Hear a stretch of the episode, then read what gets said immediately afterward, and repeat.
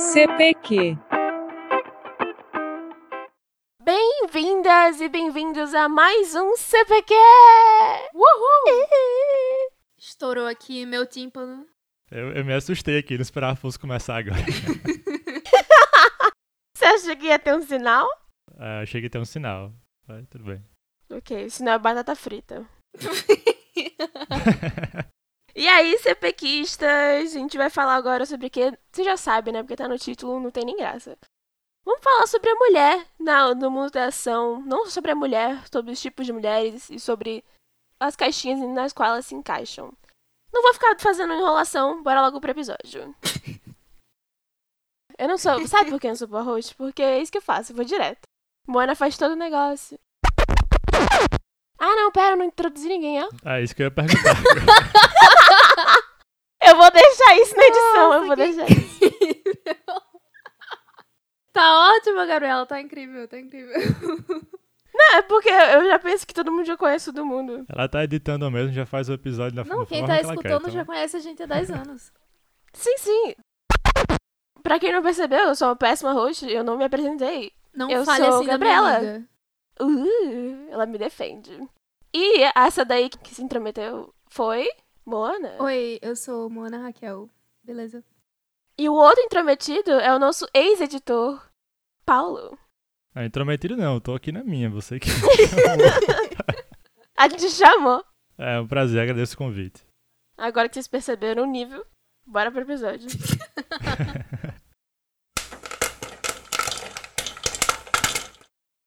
Nesse episódio a gente tá falando meio que das mulheres na arte, né? Que é o filme de ação.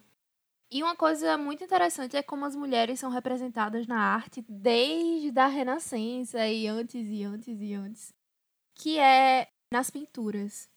Que foi o nosso. Uma das primeiras artes que a gente teve contato com, né? Uma coisa que me chamou a atenção quando eu tava pesquisando sobre o tema foi isso, porque as mulheres, elas, grande parte das vezes, são representadas nas pinturas nuas. E um tempo atrás, teve um grupo de artistas independentes dos Estados Unidos que chamado Guerrilla Girls, que elas fizeram cartazes e colocaram no. Foi em um museu, gente. Também tem aqui em São Paulo. Questionando: as mulheres precisam estar nuas para entrar no museu? Isso me chamou bastante atenção, porque é uma das coisas que é mais explorada numa mulher é o corpo dela. E é justamente sobre isso, meio. Não, não exatamente sobre isso, mas também sobre isso que a gente quer falar sobre nesse episódio. É sobre como é que a mulher é introduzida dentro da arte, né? Nesse caso, a gente vai focar. Não vai focar, mas. Uma, um dos tópicos principais é como ela entra dentro do, do ramo de filmes de ação, porque é um lugar predominantemente masculino que é feito para Sim, homens. E outra coisa é que também é feito por homens. E no caso das, das pinturas, também nos museus, grande parte delas era pintadas por homens. É tanto que esse movimento começou também por causa disso. Porque não só as mulheres que eram pintadas, grande parte estavam nuas, como tinham pouquíssimas pintoras mulheres, artes de pintoras mulheres que estavam lá. Que foi uma coisa que, inclusive, eu me impressionei bastante quando eu fui no MASP, que tinham várias artes feitas por mulheres, principalmente no início dele. Mas enfim, isso já sai do tópico, mas. Mas nem, nem só nem é só a questão de estar nua, porque a nudez ela pode ser empoderadora, ela pode ser usada de maneiras diferentes. Sim, sim. Mas é de como elas estão, do- da maneira que o corpo delas é colocado lá. É, eu acho que pensar também em qual o objetivo, né? Exato. Trazendo esse tópico do corpo da mulher e ser colocado por um homem, a gente vai dar uma passada assim no começo sobre o que é male gaze, que é um, um tópico que vai ser colocado em todo episódio, ele vai ser cutucado, digamos assim. É. Esse negócio da mulher tá lá e o que Gabriela acabou de falar sobre como a nudez dela é representada é justamente baseada no olhar. Dependendo de quem faz essa arte, de quem escreve ela, de quem pinta ela, ela vai ser representada de uma forma diferente. E no momento em que um homem faz essa pintura, ele faz de acordo com o que ele vê ou o que ele quer ver. Que é a mesma coisa que acontece nos filmes e nos roteiros. E é justamente o que a gente chama de male gaze. Porque a gente tem um olhar feminino que ele projeta numa personagem como ela como ele quer que ela seja e acaba trazendo à vida um ser que não existe, um ser idealizado que fere tanto a, as mulheres reais como cria novas expectativas que não deveriam existir. Assim como outras várias coisas, não tem, você não nasce com esse tipo de coisa na cabeça, mas a sociedade na qual você está inserido como homem te faz idealizar alguns tipos de mulheres diferentes. E quando você vai ser estar dentro da arte, você acaba colocando isso no papel. É só um reflexo da sociedade, né? não é uma coisa específica. É, trazendo para o cinema, eu acho que. Eu acredito que não tenha exemplo melhor onde isso é mais escancarado do que nos filmes de ação, né? Nos filmes de ação clássico. Independente da década que a gente esteja falando. Eu acho Com que certeza. quanto mais antigo, pior, né? Mas eu acho que em todos eles, até nos os que lançaram ano passado, alguns ainda tem isso também. Com certeza.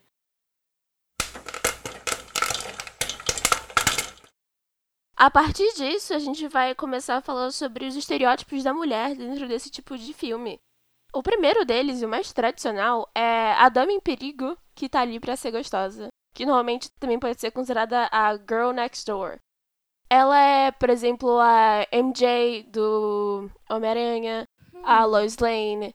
Aquela mulher que ela tá ali como suporte, ela é bonita, ela faz parte do roteiro, só que ela não participa ativamente. É a princesa do Mario. É, ela é a Peach. É um bom exemplo. E a MJ também é um ótimo exemplo. É, atualmente nos quadrinhos eles estão tentando mudar um pouco isso, né? Trazendo um pouco de protagonismo pra ela. Uhum. Uhum. A gente vê, por exemplo, a Gwen, ela virando a Spider-Gwen.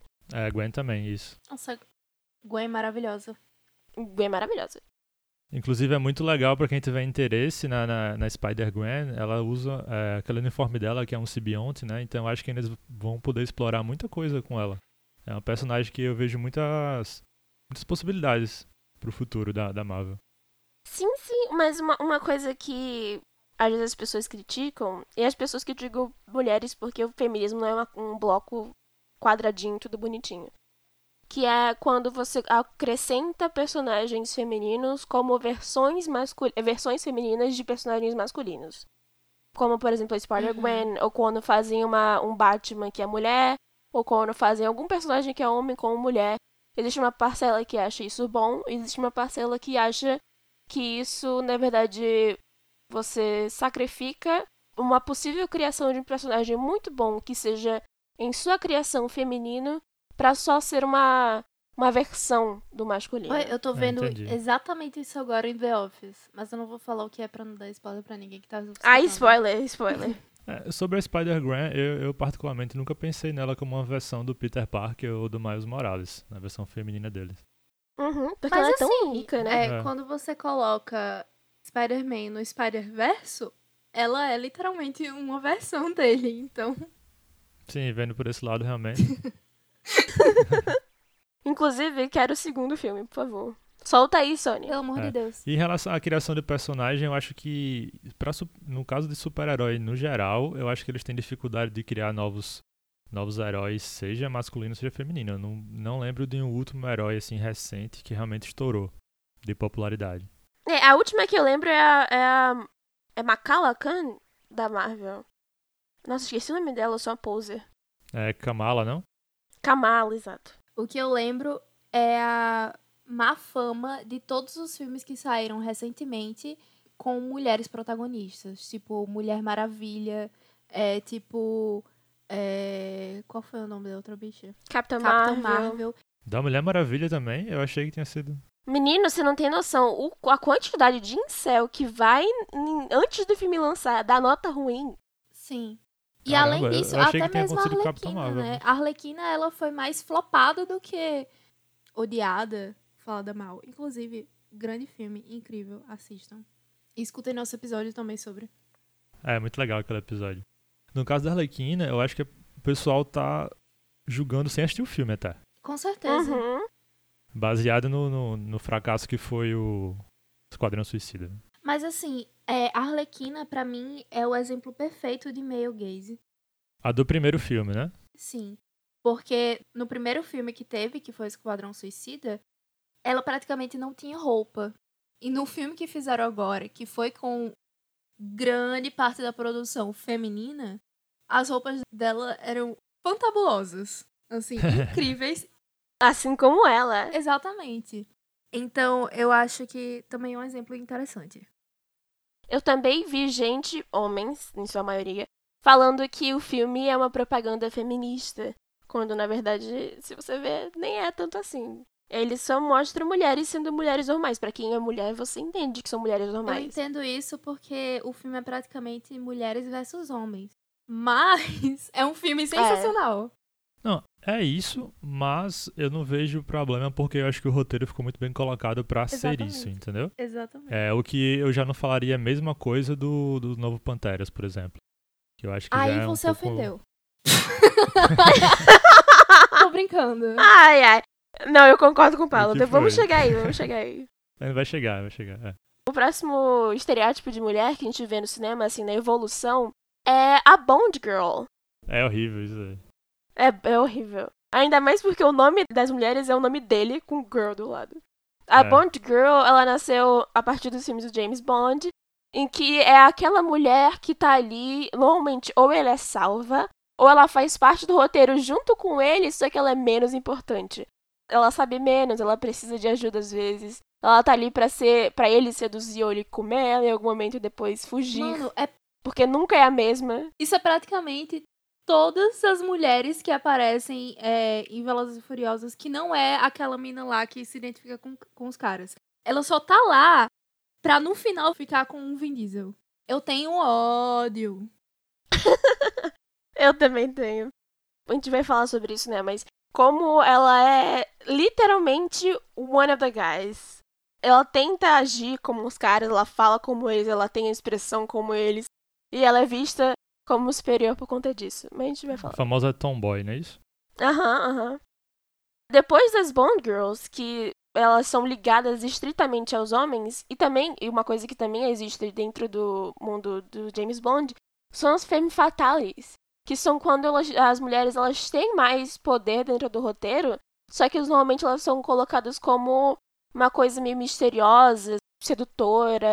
Ela normalmente procura coisas frias, ela não tem muito coração, ela não quer ficar dentro de casa.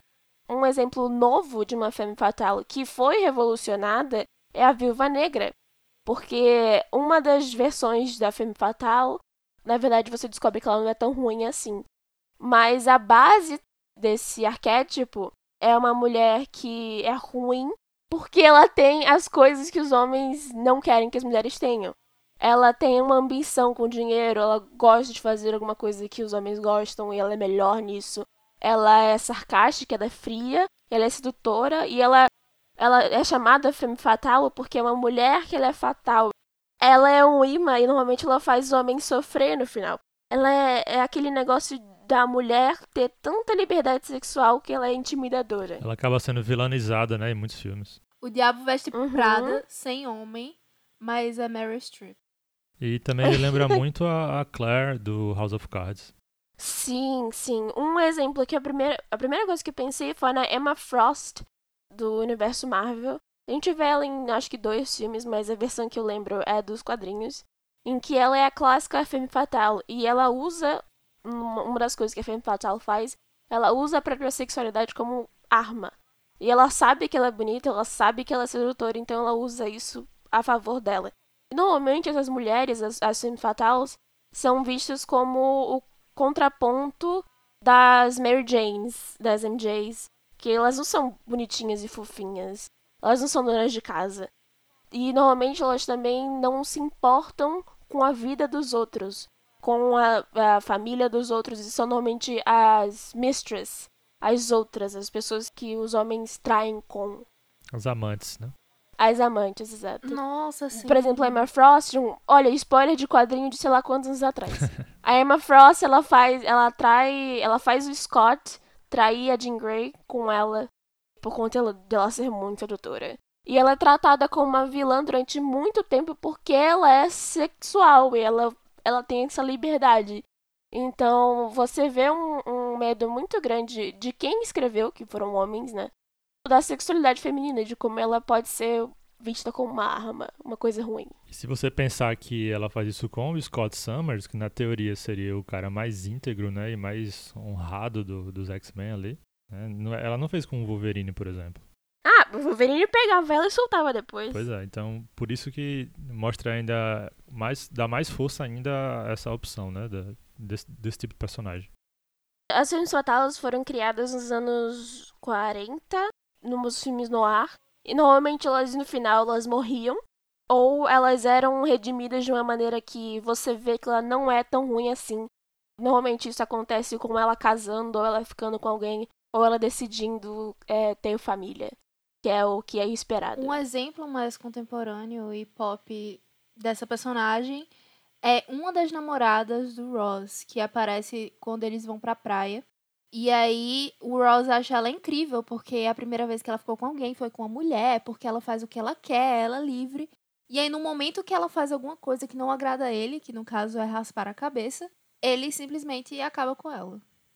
Na verdade, ela não é uma femme fatal, ela é uma cool girl. É uma menina legal, aquela que é diferente dos outros. Nossa, esse tipo. A femme fatal ela tem mais na questão da, da liberdade sexual. A cool girl é aquilo que nós meninas ouvimos bastante e que é visto como um elogio, que é você não é que nem as outras. Que você é diferente, sabe? Você não é fresca, você faz as coisas diferentes. Algumas mulheres. Gabriela, quantas vezes você escutou isso na sua vida? Ah, querida, eu não vou nem contar. essa cool girl, essa garota é legal, essa garota é barroca, sabe? Diferente, barroca. A única coisa diferente que ela faz é não gostar de coisas que são socialmente vistos como femininos. Como, uh, por exemplo, ela pode gostar de videogame, ou gostar de esportes, ou de qualquer coisa assim, e ela é vista como legal. Ou uma coisa que é comum é quando ela gosta de comer.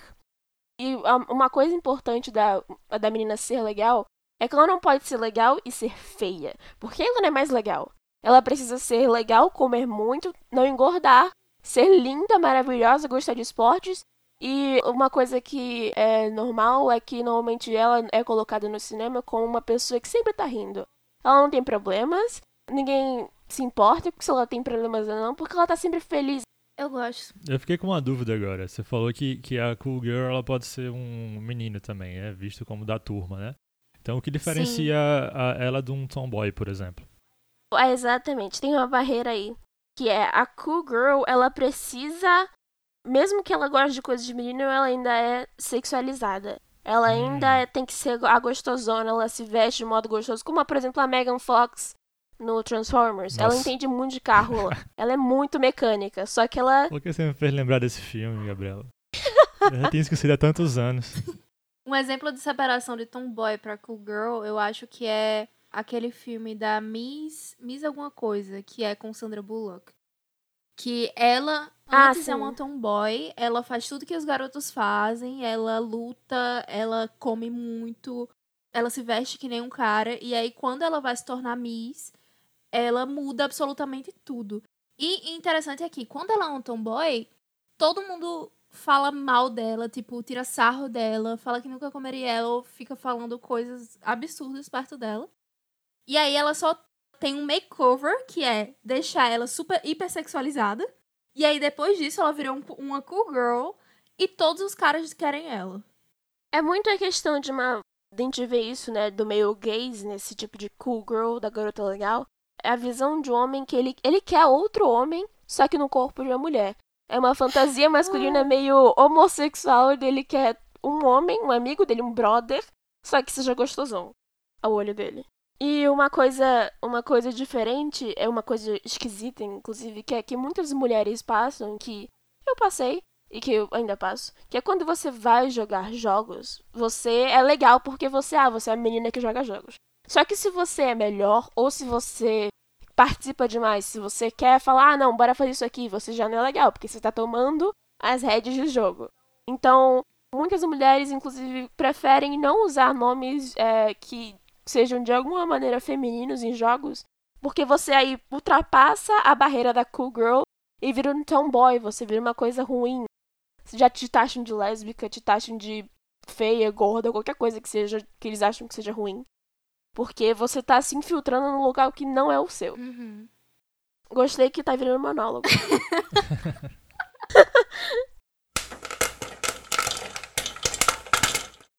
A questão dessa, essa, essa barreira entre cool girl e tomboy é muito entre ser um dos caras na sua cabeça e ser um dos caras de verdade.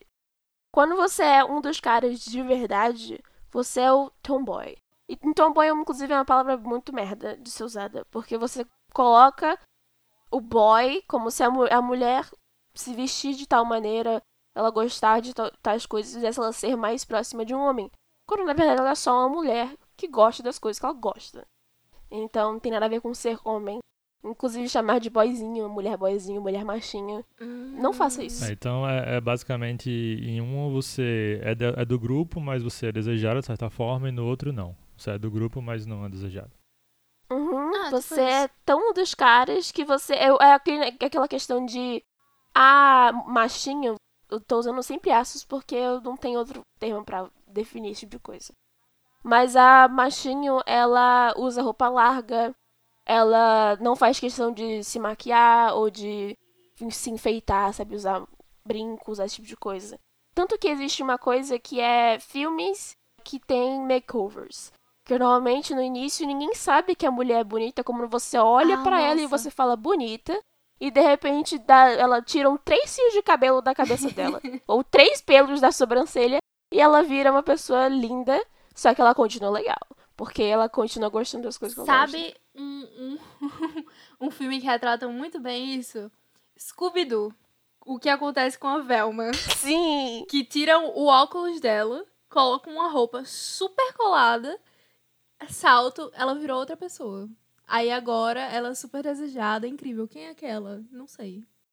É, o Scooby-Doo é um desenho muito cheio de estereótipos, né? Você pega. Uhum. Cada personagem ali é total estereótipo de alguma coisa. Agora, isso é uma coisa muito interessante que a Gabriela falou pra mim hoje e outro dia. Que, inclusive, no dia que ela me falou isso, eu assisti num episódio de The Office que foi. é, você. Pra você retratar um personagem feio, você coloca um óculos nele. E aí, pra ele se transformar em bonito, você só tira. E aí, eu tava assistindo. Aham! Eu tava assistindo ontem um drama que é- já era a terceira vez que eu tava tentando assistir, porque a edição é péssima. Mas eu consegui terminar o primeiro episódio, e nesse episódio são é um grupo de cinco médicos, e eles se conheceram na faculdade. Aí no dia que eles se conhecem, tava todo mundo menor e mais, tipo, menos bonito, eu acho, que eles queriam passar isso. E todos os cinco usavam óculos. E no futuro nenhum usava. E eles ficavam mais bonitos. Eu fiquei muito de cara, tipo, caralho, eu não acredito que isso é realmente um estereótipo que eu nunca percebi. Sim! Uma coisa, inclusive, que isso é citado pela Oprah. Sabe quem é a Oprah? A dona de todos nós. a Oprah Winfrey. Ela faz questão de usar o óculos dela em todos os red carpets, em todos os tapetes vermelhos que ela vai, todos os eventos. Eles já perguntaram pra ela por que, que ela não usa lentes. E ela, ela diz que o óculos faz parte dela. Ela não vai tirar pra colocar uma maquiagem, porque ela fala exatamente disso, de como uma pessoa não pode ser bonita com óculos. Normalmente mulheres. Isso também me lembra a Millie Bobby Brown. Millie Bobby Brown, ela ficou muito famosa por causa de Stranger Things, né? Que ela é Eleven. E ano passado teve um caso muito sério porque ela estava sendo muito sexualizada. Porque ela é retratada na mídia como uma pessoa hipersexualizada também. Principalmente no Instagram dela, não em Stranger Things. Isso aí tem um pouco de, de culpa da, de quem produz ela, não? Dos agentes Sim. também. Sim, com certeza. Mas o que eu ia falar é que toda vida que ela vai falar alguma coisa, ela representa algum, alguma entidade, alguma Ela organização. coloca óculos, é isso? Sim. Ela coloca óculos e coloca Não um terninho. acredito. Sempre. Pra parecer mais inteligente também. Impressionante como algumas dessas coisas são bem inconscientes também, né? Com certeza isso tem vários estudos que devem apontar isso, porque eu particularmente nunca tinha parado pra pensar. Vocês estão falando agora, realmente, é, eu sempre vi a Oprah de óculos nunca tinha associado é, Tem nada em relação a isso, né? Isso é usado até no tribunal, de tipo, você quer parecer uma pessoa é, inocente. Aí você vai sem maquiagem, com o cabelo penteado, uma roupa branca, segurando um terço. São todos elementos que reforçam alguma ideia que você quer passar. Sim. Tem um nome pra isso, mas eu não lembro qual Você é. falou do tribunal, não é a mesma coisa ainda, mas é, eu lembrei do caso que apareceu no Fantástico recentemente, daquela mulher, mulher que, que lá de Recife, o né? elevador, sim. Exato. Ela apareceu com uma imagem completamente diferente na televisão, né? Em relação É. ao que ela utilizava na rede social. Justamente pra passar outra imagem dela. Você percebe normalmente que essa imagem de santa, ela é mais ligada àquela versão da Girl Next Door, da garota que precisa ser salva, que a gente vê. Sim. Por exemplo, a Betty de quem vê Riverdale. Que ela é loira, ela quase usa, ela usa pouca maquiagem, usa cores claras, Sim. ela é materna, ela gosta de cuidar das outras pessoas. Então, esse tipo de, de coisa tradicional. Engraçado que isso, ao mesmo tempo que isso é utilizado, nem sempre se traduz como uma verdade absoluta, né? Não é porque a pessoa tá de óculos vai ficar melhor sem óculos, vai ficar mais bonita sem óculos. Eu, particularmente, discordo completamente disso. Eles sempre fazem questão de usar o óculos que vai deixar a pessoa mais dork, mais ah, tem isso também, né? estranha Tem isso também. é. Uma coisa que a gente vê dessa tomboy ser colocada de lado e ela ser uma coisa ruim, ela não ser tão legal mais, é a gente vê isso nos filmes de super-herói. Como cada vez que uma, uma personagem feminina é introduzida no universo de super-heróis, ela não pode ser forte. E quando a gente viu um, um filme que retrata uma mulher forte e que traz esse tipo de personalidade tomboy, machinho ou menos feminilizada, ela foi extremamente criticada. Já sei. Como já sei quem foi tá a. Capitã Marvel. Exatamente. Exatamente o que a gente tá falando um tempo atrás, né? É muito comum mesmo eu escutar entre amigos até falarem disso, que eles não gostaram de algum filme que era protagonizado por mulher. E até mesmo em jogos que eu jogo, tipo, eu escolho uma personagem mulher. E a primeira coisa que eu escuto é: Ah, essa personagem é fraca. E sempre é uma mulher. Nunca, nunca eu tô jogando com um homem. E aí ele, essa personagem é fraca. E eu fico, poxa, ok. É, é, chega, chega a ser infantil até um comentário desse, né? Aham. Aham. Pô, parece que o cara nunca jogou com a Chun-Li. Querido, meta a porrada com a Chulin. Uma coisa que a gente vê é que quando ela, a mulher ela é aceita nesse tipo de, de área, ela não tem as coisas que os homens têm. Um exemplo. Nos quadrinhos, é. Não todos, né? Depende de quem tá desenhando, porque a gente sempre tem isso nos quadrinhos. Cada pessoa muda dependendo de quem tá desenhando. Uhum. Mas nos quadrinhos, os homens são bem musculosos, os super-heróis, mesmo que eles nem, nem sejam, por exemplo, o Batman, que fica se musculando o tempo todo. Se Toda hora tá numa academia aquele cara. Eu nunca escutei essa palavra. E o Superman, por exemplo, a gente não vê ele fazendo nada pra ser forte, mas ele é forte porque ele é um super-herói. O Aquaman, qualquer outro tipo de super-herói, inclusive o Lanterna Verde, qualquer coisa assim. E as mulheres, normalmente, não são as mulheres fortes que a gente vê no, no dia a dia, no mundo real. Elas não são fortes, elas não são a Graciane Barbosa, elas não são fitness. Normalmente elas são só magras, normais. Uhum. Uma coisa que eu critiquei, eu vi outras pessoas criticando, outras pessoas concordando, foi no caso do casting da Gal Gadot pra ser a Mulher Maravilha. Ela é uma pessoa magra, ela foi modelo, e colocaram ela como Mulher Maravilha. Ela parece realmente Mulher Maravilha. Só que ela não tem o corpo musculoso que normalmente a Mulher Maravilha tem nos quadrinhos ou nos filmes que a DC solta. Porque esse tipo de corpo, ele é visto inclusive como feio por vários homens. Quando você pergunta pra um homem, eu já perguntei inclusive é, se ele gosta de, não se ele gosta, mas você mostra uma, uma foto de uma mulher que ela é fitness, ele chega a um ponto que para de ser legal pra ele. Ela não pode ser daquele jeito, porque ela passa a ser masculina demais e ele ela passa a trazer raiva. Se ela não é desejável, é ruim pra ele. Não, eu acho que, de maneira geral, você pode falar que é exatamente isso que deve acontecer, que você falou. Agora, a parte de raiva é aí que eu acho que já é algum problema do, do cidadão, sabe? Ter raiva Ah, em relação a isso. acho. Mas assim, eu sou muito diferente da maioria do- do- dos homens cis héteros que eu conheço. Então, eu só posso falar por mim. E realmente é isso. É, a pessoa tem um corpo malhado, é legal, mas se chega a certo ponto de ter características que naturalmente a gente enxerga como masculino, realmente não é mais atrativo. Mas cada um faz o corpo que quiser, né? Não vou ficar com raiva porque alguém é musculoso. E só para puxar, antes que eu esqueça, o da Mulher Maravilha, eu, eu particularmente eu nunca fui de ler quadrinhos, então eu nunca tive uma visão de como ela foi desenhada através do tempo.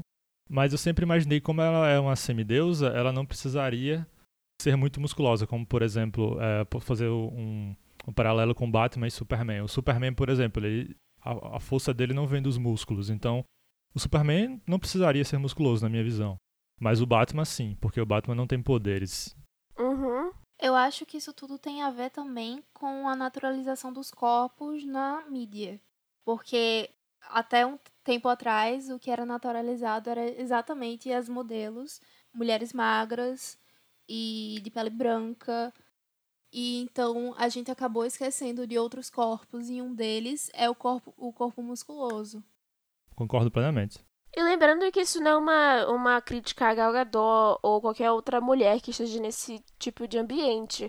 Porque ela é só uma peça de uma sociedade muito maior, inclusive muito maior do que a gente que está falando sobre isso aqui. A gente está só fazendo uma relação com coisas que existem, mas de nenhum momento a gente quer falar mal da Gal Gadot porque ela é maravilhosa. Uma coisa que também acontece, vou, vou voltar depois para Capitã Marvel, né? Mas uma coisa que acontece é mulheres que não se utilizam de coisas que são vistas como femininas são colocadas no espectro LGBT por outras pessoas. Porque se você não segue sim, sim, a linha sim. de gênero de coisas de menina ou coisas de menino, você é lésbica, você é bi, você, você é alguma Mas sabe coisa. qual é a verdade? É doa quem doer. Isso é fetiche de nerd nojento. É, é. Isso é a verdade. Uhum. Eu não queria Esse nem é um caso dizer. muito comum da Valente, né? Da princesa Merida. Uma coisa que falam dela é que ela, ela não quer casar porque ela é lésbica. Não, gente, ela tem 16 anos, ela não quer casar porque ela tem 16 anos. é isso, tá? Se ela for lésbica, eu também vou amar. Não, porque você vai acabar reforçando o estereótipo, mas tudo bem. Voltando pra, pra Capitã Marvel, o que a gente deu um pulo muito grande. Uma coisa que. A maior coisa que aconteceu foi homens indo dar nota baixa pro filme antes de ver o filme. Porque os irmãos Russo fizeram questão, e o Kevin Feige fizeram questão de dizer que ela é, e sempre será, a pessoa mais poderosa do MCU. E quando você ver essa proporção de homens e mulheres dentro do mundo dos super-heróis e como vai colocar uma mulher como a mais poderosa de todas e como o filme dela faz com que ela seja uma coisa mais próxima do homem, você vê muito, muito, mas muita crítica de homens. Eu vi muita coisa. No filme dela sozinho, uma coisa que eu, muitos homens falaram, não só homens, a gente sempre tem que colocar o fato de que mulheres podem ser machistas sim. Mas, né, é por conta de outras pessoas, não dela. É, mas nesse mundo de cultura pop, realmente, os homens são, são os que mais reclamam em relação a isso, de verdade. Uhum. É que uma das coisas é que ela não ri. É que ela não traz uma presença feliz, ela não é sexual, ela não é, ela não é uma pessoa para trazer atração. Ela tá ali como se fosse o primeiro filme do uh, Capitão América, entendeu? Ela não é uma pessoa para ser carismática. Ela não tem memória, ela não sabe quem ela é. Então, se você vê em questão de roteiro, não tem nem pra que ela ser carismática. Ou feliz. Ou rir o tempo todo. Uma coisa, por exemplo, que falaram é as roupas que ela usa. Ela não usa saia, ela não usa nenhuma roupa colada em nenhum momento.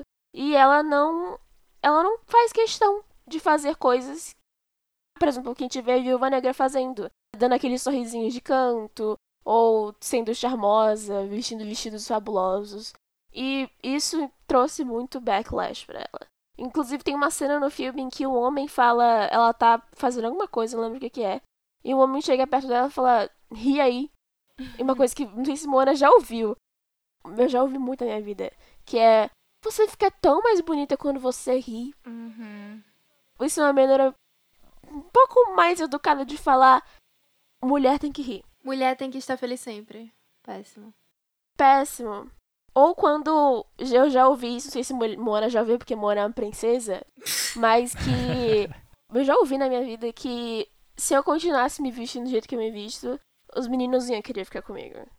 O que tava errado, entendeu, querido? Cara, eu já escutei isso da minha família sobre uma familiar minha. E eu fiquei muito chateada porque ela estava do lado e eu fiquei, olha, que filha da putagem. E isso foram mulheres que falaram. Tipo, uma família de mulheres falando para outra mulher. É, mas falando sobre isso da Capitã Marvel, entra muito nisso do meio gaze. O filme não foi produzido por olhar masculino, não foi produzido para a pessoa ficar olhando. E isso me traz a lembrança de um episódio específico de Love, Death and Robots, que é o episódio The Witness, a testemunha? Isso. Que inclusive o Pixel falou sobre. E eu lembro que quando a gente gravou o primeiro episódio do, do CPQ, que não tá mais no ar, é, a gente viu como aquele episódio foi muito feito para o olhar masculino. E vocês falaram super bem do episódio, eu também amei. Ele é incrível, ele é muito bonito. Mas uma coisa que, que faltou e que eu acho que não teria como vocês perceberem é que ela está nua o tempo todo. Ela está sendo observada o tempo todo. E isso não é necessário, sabe? Ela sai correndo pela rua com os peitos pulando e é praticamente pelada. E isso é uma coisa que eu acho que a gente tem que parar para pensar e para parar para observar mais. Esse episódio foi um que ela, ela sofreu um abuso, foi uma coisa assim? Aí ela sai correndo, fugindo de, do cara? Ela tava no quarto dela e aí ela olhou pra janela e o cara tava matando alguém. Tinha um cara matando alguém. E aí o cara olhou pra ela e ficou tipo, não, não, não, não. E aí ela saiu correndo e o cara foi atrás dela. Eu não posso comentar muito que eu, sinceramente, não lembro direito do episódio, então... É, mas é praticamente isso, que tipo esse episódio é o mais escrachado que tem de male gaze e do olhar masculino. Só que isso acontece em praticamente todos os filmes, principalmente filmes de ação, que você vê vários decotes exagerados, saias super curtas. E novamente, né, a gente tem que sempre lembrar, porque tem muitas pessoas que vão podem interpretar isso de maneira estranha, mas não é o problema da roupa da mulher, é o problema de quem está colocando aquela roupa naquele personagem. Por quê? Qual é a necessidade ou por que, por que, que aquilo serve dentro daquele, daquele cenário. E isso também é, aumenta mais ainda a objetificação da mulher, que a gente falou no episódio passado de Coisa Mais Linda, que é muito prejudicial, muito prejudicial para a sociedade e para as mulheres principalmente. Um, um outro recorte que a gente vai falar é sobre a idade. Porque uma coisa que a gente vê muito é como quanto mais tempo a mulher passa no cinema, menos ela aparece. Com alguns, algumas Sim. exceções, como a Mary Streep ou a Glenn Close. Mas a maioria das atrizes, ela vai é, entrando em alguns tipos de personagens específicos. Elas se tornam as, as sogras ou as bruxas de filme. Ou mães. As mães, principalmente. E em filmes de ação, um, uma coisa que eu gostei foi é, no último Exterminador do Futuro, o Dark Fate, é, Destino Sombrio, que a gente tem a Sarah Connor velha. A gente não vê muito é, filmes em que mulheres são velhas e elas são ativas em alguma coisa. A gente vê muitos homens velhos sendo ativos, como por exemplo, vários James Bonds eles já foram é, velhos, o próprio Tom Cruise tá aí, quase um senhor de idade, com bengala e já tá fazendo, correndo, correndo em alta velocidade. Pilotando helicóptero, saltando de paraquedas, faz tudo. Sim. E a gente vê, inclusive, isso não faz parte de filmes de ação, mas em como, quando vão colocar um par, é, um par heterossexual, boa parte das vezes, a maioria, tipo 99 ou mais, o homem é muito mais velho do que a mulher. Por exemplo, eu sei, eu vi uma pesquisa, não uma pesquisa, foi uma, uma pessoa que fez uma análise que os filmes da Jennifer Lawrence, sabe Jennifer Lawrence, né? A pessoa que fez Hunger Games, coisa e tal. É o único filme em que ela teve um personagem romântico que foi mais ou menos a mesma idade que ela foi os Jogos Vorazes. Em todos os outros filmes em que ela ficou com alguém, um outro homem, esse outro homem tinha muito mais, muito mais idade do que ela. Isso é normal em qualquer outro tipo de filme em que tenha uma pessoa feminina e uma pessoa masculina. É Normalmente a mulher ela ela quando ela é velha, ela não participa mais. É, dá, dá pra lembrar de algumas atrizes que meio que desapareceram nos últimos anos, né? Talvez porque tenham cruzado ali aquela faixa dos 35 anos. Uma pessoa que desapareceu foi aquela que fez a menina que tinha amnésia com Adam Sandler. Ela desapareceu por um tempão Drew e depois Barrymore. ela voltou sendo. É, e depois ela voltou sendo mãe. Mas a- a- assim, eu sei que a Drew Barrymore teve um problema com drogas, ela teve toda uma questão dessa, assim. Mas eu não duvido que também seja por conta da idade É, eu acho também que pode ser porque filmes de comédia romântica, que muitas dessas atrizes, elas faziam muito desses filmes, né? Ficaram um pouco embaixo na última década. Então, é, me lembrei agora da Jennifer Aniston, por exemplo. Que ela passou uns bons anos sem ter nenhum destaque, assim, no cinema. É, a Jennifer tá fazendo muita coisa ultimamente. É, ela voltou, né, ano passado com The Morning Show. Eu acho que outro exemplo também é aquela menina que era. é, que participava de That 70 Show. Ah, a Alex de Orange is the New Black. Não. A outra. Não? A, a Morena. Ah, sim, a Mila Kunis. Isso. Mila Kunis. Ela fez vários papéis que ela era a, o par romântico de alguém. E depois ela desapareceu por pouco tempo e ela voltou já como mãe. Tipo, super jovem e já era mãe. Aí você passa a ter essa definição de que, a partir de certo momento, uma coisa que inclusive tem vários discursos de Oscar, de mulheres falando isso, de como você, é, a partir de um momento, quando você é mulher, você não tem mais diversidade de personagens. Por exemplo, é, cadê a Hilary Swank? Excelente atriz. Nunca mais ouvi. Deve estar sendo mãe em algum lugar. a gente vê que boa parte dessas questões que a gente falou é sobre. Elas se baseiam na divisão social que a gente tem entre coisas de homem e coisas de mulher. Sobre o que essa divisão de gênero e sobre o que, que é, o que, que tem gênero e o que, que não tem gênero. Uma coisa interessante que eu vi é que o filme Alien, sabe, Alien Oitavo Passageiro, nenhum dos personagens no roteiro tem sexo definido todos eles foram escritos sem sexo. E eles depois, quando foram fazer o casting, também não escolheram ninguém por sexo. Então todos aqueles personagens são seres ah, angelicais sem nenhum tipo de gênero. Que massa. Que é uma coisa que eu achei muito interessante de ser colocada. Que é como, se você vê o filme, a Ripley, que é a mulher, no caso, que é a sobrevivente, ela não tem nenhum tipo de definição que faça ela ser feminina ou masculina. Ela só é ela. E você sabe que ela é uma mulher porque você tá vendo ela, porque ela se identifica assim. E uma coisa, por exemplo, que hoje em dia está sendo discutido é de como o gênero não é uma coisa dividida, é um espectro. E você usar roupas ou gostar de coisas que são vistas de uma maneira ou de outra pela sociedade não te faz andar por esse espectro. E uma coisa, inclusive, que trouxe muito sucesso para Billie Eilish é a questão de como ela se veste. E ela já falou muitas vezes que ela se veste daquela maneira para não ser vítima do meio gays, para as pessoas não olharem para ela só pro corpo dela, para as pessoas Uhum. olharem para quem ela é, para o que ela fala, para as músicas dela. Muito interessante, mas ao mesmo tempo é uma pena que ela tenha que ter um recurso como esse, né, pra fugir disso. É verdade. E é muito triste que a gente precise ter que falar sobre a aproximação ou afastamento de ser feminino no, no- na sociedade, né? A gente nunca sabe, é, a gente, eu diga, mulheres, o que é, o que é, entre aspas, o certo, o que, que é esperado. Porque se você é feminina demais, você não é legal. Se você é feminina de menos, você não é desejada. As pessoas dizem que você É não vai ser verdade. desejada. E as pessoas te dizem, quando, assim que você nasce, que você precisa ser desejada, que você precisa, o seu objetivo é você ter um filho, você, casar, precisa ser decente o suficiente pra algum homem te querer. né? Até que você se- consiga se desprender disso, é muito difícil.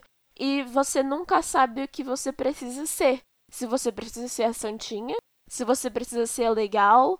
E é sempre uma máscara que você tem que colocar em cima de quem você realmente é, do que você realmente gosta, pra você conseguir agradar outra pessoa. Ou outros tipos de pessoa na sua volta. Muitas dessas pessoas, inclusive, vão ser seus pais, vão ser seus parentes, porque eles esperam que você seja de uma maneira. Eu imagino que quando seja de dentro da família, né, esse preconceito, eh, seja muito pior, né? É, Porque às vezes essas coisas nem estão na sua cabeça. Você não pensa sobre isso. Você tem 10 anos, você tem 8 anos.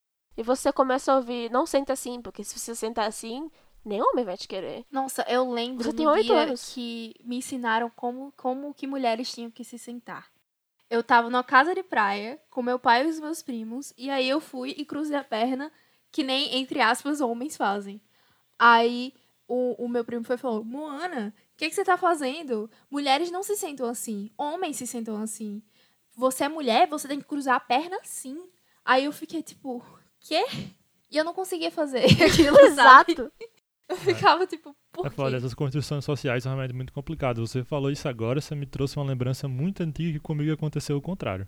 A mesma coisa, só que o contrário. É, e sobre isso que você falou que deve ser mais difícil vir de dentro da sua família, realmente, quando vem de fora é ruim, é péssimo, mas quando você vem pra casa e conta pros seus pais, eles têm como desconstruir aquilo e falar que tá tudo bem ou coisa e tal.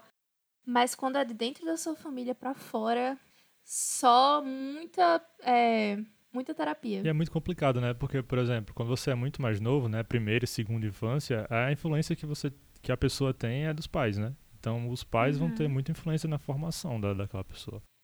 Então, quando se você se a pessoa cresce, evolui é, pensamento e vai gerar um conflito, então você vai acabar criando um problema, né, dentro de casa. É por isso que a gente tem que se esforçar bastante é, nesse momento pra ficar, tipo, a par de tudo que a gente pode fazer de diferente é, dos nossos pais pra não causar os mesmos traumas. Pelo menos diminuir, né? E pra terminar, a gente tem um, um exemplo de um filme feito com mulheres ah, nos anos 90 e um filme feito com mulheres ano passado, eu acho. Que é Charlie's Angels. Como é que é isso em português? As panteras. Acho que é do comecinho dos anos Panteras. 2000, acho que não é dos anos 90 não. É porque tem dois filmes, tem dois filmes. Vou pesquisar. Mas você falou é, Charlie's Angels, né? E antes a gente tinha falado da- das Bond Girls. E é uma coisa que eu tive essa associação agora. Então, do mesmo jeito que as meninas são do James Bond, né? a- as Angels são do Charlie, né? No nome original. Em Uhum. português não tem nada a ver, né? É Panteras. Eu não sei nem porquê. Tem, tem, tem o filme que é dois, que foi 2003, mas o primeiro é o que eu não consigo achar. Mona foi atrás da garota detetive. Nessa época aí, onde tinha Britney Spears usando uma calça muito baixa, Christina Aguilera beijando a Madonna no VMA, essa época. MTV. Exato. A gente tem. É muito legal a gente ter esse tipo de comparação do que era mulher espiã antes do que é mulher espiã hoje. E o que, que vocês acharam vendo, comparando os dois filmes? O primeiro filme, ele ficou, é muito mais marcado na minha memória. Acho que é porque eu assisti mais vezes, né? da temperatura máxima, sei lá, tela quente. Nossa, Eu vi. sempre. É Nossa! um filme, é um velho. filme bem que passava direto na que TV. isso? É, acho que concorria ali com Lagoa Azul. Então, assim, a- a- aquele trio. aquele trio é, da Drew Barrymore, a Cameron Diaz e a Lucy Liu, né? Então ficou. É, é muito mais mar- marcante ainda do que o novo trio, né? Da Naomi Scott, Kristen Stewart e eu esqueci. E a garota que eu não lembro Ah, o nome. vou ver aqui agora. Ela eu novata. sei que ela faz parte do Ela é MI6. Kristen Stewart, Naomi Scott e Elizabeth Banks. É, não, Não, é ela- ela, ela- Banlisca. ela Banlisca. É ela Banlisca. Ela é Banlisca. A Elizabeth Banks está no filme também, inclusive ela é diretora do filme. Ela, ela, ela participa Aham. do, do, do filme como uma personagem, Uau. a Bosley. E ela também é diretora. Sabe quem também tá no filme? O Professor X. É, Patrick Stewart. Então, assim, eu acho assim que elas teriam que fazer mais um outro filme, talvez, pra ficar mais marcante. Hoje em dia, com tanta coisa saindo, né, eu acho que é um pouco diferente. Porque, assim, o que é difícil pra mim foi sair um pouco do ar nostálgico do primeiro filme. Mas eu não acho que seria um filme que eu conseguiria assistir novamente hoje em dia, o primeiro. Sabe, assim, eu, eu acho que os dois filmes são filmes B de espionagem, digamos assim. Sabe? São filmes assim, pipocão mesmo, só pra se divertir, sem nenhum compromisso. Mas que nesse filme mais atual, eles, elas fizeram é, uma, uma melhoria em relação a, a como a mulher é representada, com certeza. Uhum. Mas eu acho que ainda ficou faltando um roteiro, sabe? Eu- não- infelizmente não é um filme que a gente pode falar, ah, que é um bom exemplo de um filme de espionagem que seria é, atualizado, diferente, com mulheres. Eu não acho que é um bom exemplo, porque eu não acho um bom filme. Mas em relação a isso, é melhor que o primeiro filme. não acho um filme bom. Eu não acho filme, sabe, nota 7. Eu acho filme 5.6, É, pra mim é um, um talvez filme ok, um 5.7. seisinho ali, um ok. Eu vi os primeiros filmes na TV também, quando passava na Globo. Ai, Globo, por favor, né? Melhore esse catálogo. E eu lembro de como me deixava muito triste ver aquelas cenas de ação completamente malucas que não fazem sentido. E uma coisa que eu fiquei feliz, pelo menos, nesse novo filme, foi como as cenas de ação são mais reais. Muitas das vezes a gente vê em filmes antigos as mulheres lutando de uma maneira que ela usa o corpo dela de modo que não faz É sentido. muito mais plástico e não tem objetivo, né, em relação à luta. No novo você tem o Hum. personagem da, da Kristen Stewart, a Sabina, que ela, ela parece realmente entender muito de MMA, por exemplo. A maneira com que ela luta, né? E no novo filme elas usam armas, uma coisa que não era, se eu não me engano, elas não usam no, no, no original. No É filme verdade. antigo. Não só não usa armas, como usam saltos gigantescos. Eu queria me intrometer pra falar que Sabina é a minha crush. Só isso mesmo.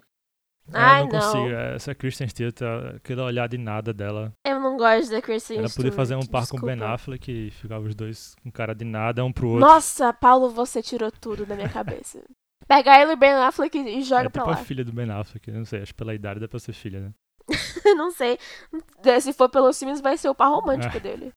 E pra fechar, assim, é só falar uma coisa que é constante em todos esses filmes, em qualquer momento que a mulher está inserida nesse lugar de ação, é a roupa que ela usa. Que mesmo os filmes mais novos que você pode ver, ela sempre é mulher. Ela sempre vai estar usando um salto. E isso é uma coisa assim. A roupa. Sabe o que eu lembrei agora? Desculpa. Eu lembrei agora da, da Bryce Dallas Howard correndo de salto do T-Rex no Jurassic World. ah, meu Deus. Esse filme também é muito bom. É, o primeiro. Nossa. É Uma coisa assim que eu preciso que mude no futuro é entender que correr de salto não é uma coisa fácil. Assim, só deixar pra indústria, indústria de cinema. Correr de salto não é fácil. Você coloca um salto no pé e você tenta correr, aí você vê se é fácil ou não, tá? E, e exatamente nessa parte das, das mulheres de espiões, tem muito, muito, muito, muito conteúdo de. Muito, muitos filmes com mulheres com salto 15 fino, correndo e fazendo uns estripulia lá. Até as três espiãs demais usam bota de salto. Vou nem falar de Atomic Blonde, é, Atômica, eu acho que é em português, que ela tá com salto agulha vermelho. Nossa, tá bom. Eu não vou começar a criticar. Mas é isso, a gente deu uma, uma, uma reviravolta aí nesse mundo de ação. Só uma palhinha, porque seria impossível falar de cada filme, de cada coisa. E vamos agora para os nossos recadinhos e diquinhas.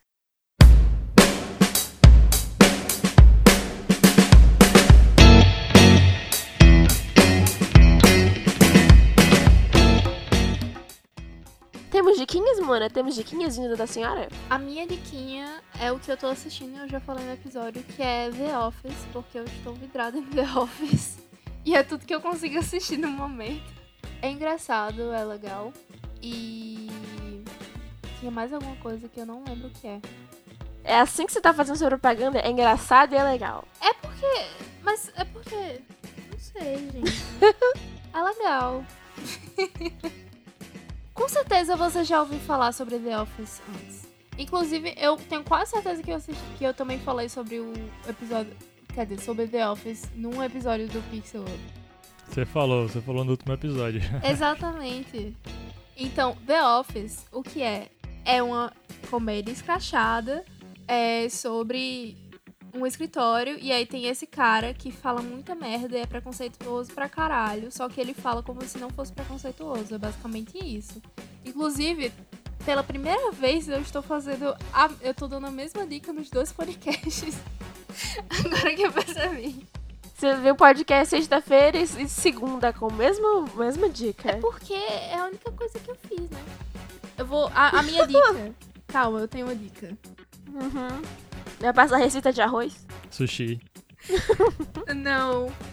Deu vontade de comer sushi agora. Também quero. Eu, nossa, eu tô com vontade a semana inteira. Uma coisa que eu vi no Instagram de Clara Duque, uma das participantes desse podcast, é um suporte para computador, para você deixar o seu computador inclinado, que tem como você fazer com papelão, que é muito legal. Tem um molde na, no site da Dell, e aí você você recorta, cola várias, várias partes do papelão e aí você consegue fazer um suporte reciclado para o seu computador. Olha aí, garota. Olha só, consegui ser útil. Que, que sustentável. Tô fazendo a arminha pra baixo agora. Paulitos, temos uma dica? Eu tenho uma dica, um filme que eu vi semana passada, tava devendo ele. Foi, foi um filme um pouco difícil pra mim, foi um pouco difícil de assistir, que eu acho, acho que não é um filme fácil, vai ser fácil pra ninguém, que é A Vida Invisível. A história de Eurídice Guzmão. É, eu assisti esse filme no cinema e pra mim foi péssimo de assistir, foi uma péssima experiência. É, não é um filme Porque que passa uma vibe é muito, muito boa, né? É. É, não só, eu tipo, eu tava desconfortável no cinema e o, o filme Te deixa desconfortável de uma maneira que fazia muito tempo que eu não sentia. foi bem ruim esse dia pra mim. É, dá, dá pra entender. É tipo ver. É tipo ver The Handmaid's Tale. Não é tipo Handmaid's Tale não, porque Handmaid's Tale eu acho que ela é mais violento, violência mais física, né? Eu acho que no, além de ter uma violência física no vídeo invisível, eu acho que é muito violência moral também. Então, muito violência psicológica. E tem um pouco de relação com o que a gente falou aqui no episódio, algum, alguns temas em relação à cultura, né, à sociedade e tal. Apesar de eu estar falando que não é um filme fácil, eu ainda acho que é um filme que vale a pena assistir. Ele, ele não é fácil por causa do, do, que ele, do que ele passa de é, te deixa realmente desconfortável com algumas situações ali que os personagens estão passando, mas eu acho também a maneira com que o Karim, que é o diretor, ele resolveu filmar.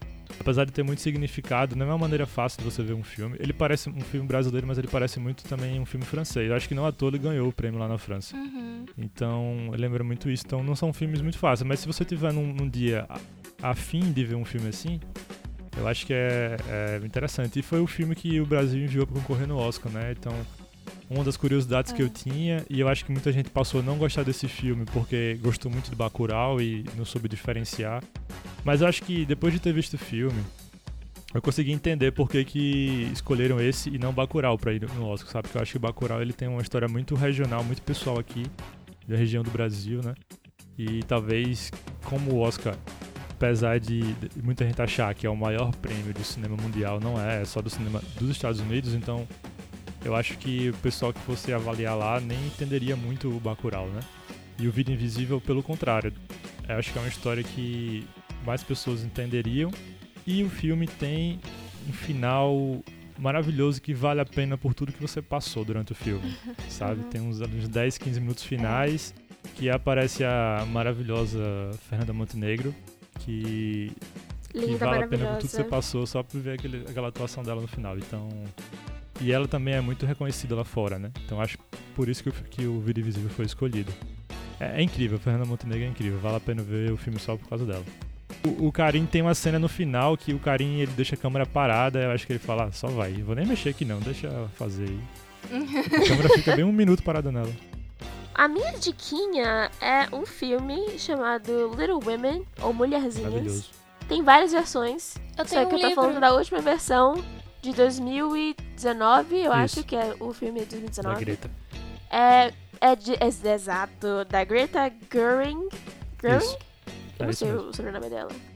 Ela, ela traz uma nova versão de cada personagem. É de um livro, é baseado num livro muito tradicional, que é do mesmo nome, homônimo. Dessa Mulherzinha de. Louisa May Alcott. Tô segurando na minha mão agora. Uh, ela é importante. o livro, ele traz ah, várias versões, né, que desse, já tiveram, já teve, já teve inclusive anime desse filme, desse livro. clássico, né? Opa, Ih, tô Foi? confundindo as coisas. Legal. Teve anime, tem muita coisa. Só que esse último filme que a Greta fez, ela trouxe um novo recorte de cada uma, porque existe, por exemplo, a Joe, que é a mais feminista, que não quer casar, que quer seguir a vida da carreira dela, que ela quer ser escritora. Tem uma outra menina que ela gosta mais de ficar em casa. É, e essa, essa menina, inclusive, é, não é um spoiler, não sei se existe spoiler de uma coisa tão velha assim. Existe sim. Mas essa garota, essa, essa irmã tem uma irmã que ela é muito familiar. E no filme ela é interpretada pela Emma, Emma Watson. E a Emma Watson, ela é um símbolo do feminismo, ela faz palestra na ONU, os cacete. E ela disse que ela escolheu ela ser essa personagem porque ela queria trazer um outro tipo de feminismo. Que você pode ser uma mulher feminista e querer se casar, querer ter filhos. Isso não te faz ser menos feminista ou menos. É, ou menos parte do movimento. Uhum. Você pode escolher, você precisa ser livre para escolher, inclusive, fazer as coisas tradicionais. E é muito legal ver uh, esse novo, esse novo lado, essa nova interpretação desse filme. E uma coisa que não é meio uma diquinha, é mais uma coisa que a gente usou para esse, pra esse podcast, é o canal The Take no YouTube. Ele é um canal que fala bastante sobre cinema e uma coisa que ele faz bastante é trazer uma explicação de estereótipos do cinema. Tem vários vídeos explicando vários tipos de estereótipos, como o estereótipo do nice guy, do cara que se faz bonzinho, mas não é tão bonzinho assim, como Ross, ou da mulher preta é, forte. Todos esses vídeos são em inglês, mas eles têm legenda às vezes, então acho bom dar uma olhada. Mas é sempre bom incentivar você a aprender inglês, porque boa parte do conteúdo do mundo é inglês. Mas, mas, se você não sabe falar inglês ou quer um conteúdo em português, parte do conteúdo a gente também pegou do Mimimídias, que fala. Eu peguei um. no caso, Eu assisti um vídeo que fala sobre o meio gays e o olhar masculino. E foi lá que eu descobri a Guerrilla Girls. Então, recomendo também. Eu posso dar só mais uma dica rapidinho? Que Fala. você falou da Greta, aí eu lembrei de um filme dela, que no caso ela não dirige, mas ela é roteirista e protagonista, que eu acho que é um filme muito, muito injustiçado, pouca gente conhece, é um filme maravilhoso. De 2013, é o Frances Ha. Nossa, que É, não vale, vale muito a pena. É uma dramédia. Muito, muito legal. Joguei, Jogou, não, né? só vão, Jogou. só vão. Não quero nem saber o que é, porque às vezes. Porque assim, eu já falei sobre esse filme com as duas ou três pessoas. Se eu for explicar a sinopse, ninguém vai querer ver. Mas o filme é incrível. Só assistam. Então é, só vai. Fecha o olho e clica no botão de play. Hum, Indo para os recados. Ah, se você. Não sei onde- como é que você tá ouvindo a gente. Mas a gente tá em várias plataformas de podcast. Menos no Deezer, porque o Deezer é meio pau no cu. A gente tá no Spotify. A gente tá no Apple Podcast, onde você pode avaliar a gente. A gente tá no Castbox, que você pode comentar. Faça comentáriozinhos, tipo, ai, nossa, a mulher é tão linda. Sim, é verdade. Na verdade, quem é pau no cu não é o Deezer, é o Anchor. Queria só deixar claro. É o Anchor? É o Anchor, a culpa Ah, é tá, Anchor. desculpa. A gente não pode falar mal do Anchor porque é ele que tá com o nosso podcast. Vai que ele quer, né? Exatamente por isso Ele que eu quero pode derrubar mal. a gente. Eita! Fez uma crítica a corporações. Inclusive, você pode ouvir a gente no YouTube. Sai no mesmo horário que o episódio em outras plataformas. Se você não quiser baixar nenhum aplicativo, se você tiver com preguiça, se for uma pessoa assim bem preguiçosinha, abre uma aba no YouTube e ou- ouve por lá. Nossas mídias sociais, é, tanto no Twitter, tanto no Instagram, arroba cinema pra quem. E o e-mail cinemapraquem, arroba gmail. Peraí, você acabou de chamar o nosso público de preguiçoso. Ah, talvez. Você é preguiça, eu sou preguiçosa, você não sabe disso. A gente faz parte do portal Pixel Up, que inclusive tem um podcast lindíssimo, que se chama Pixel Up. Falta de criatividade? Sim. É, eles também estão em todas as O, plataformas. o- o nome do podcast foi o primeiro que o portal. Mas aí eu, eu não tô dizendo. nada. Inclusive, já teve discussão sobre se o portal ia chamar Pixel Up ou outra Foi. coisa. E. e tem o site portalpixelup.com.br onde você encontra todas as outras coisas que o Pixel faz, como por exemplo os textos do Medium, que são lindíssimos, gostosinhos Uhum. e cheirosinhos. As nossas redes sociais privadas, se você quiser xeretar as nossas vidas e os nossos podres, eu sou arroba bichogabsro no Twitter Eu sou arroba Moana Raquel em todo lugar. Por favor, não vá olhar meus podres. É, PV Underline Guerra em Instagram e Twitter.